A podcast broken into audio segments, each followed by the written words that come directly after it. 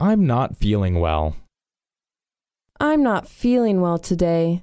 I don't quite know what's wrong with me. What seems to be the problem?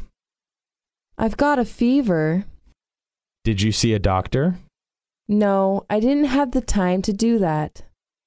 Don't take it lightly.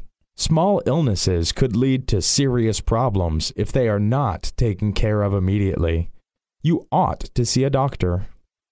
You're right. I'll see a doctor right away.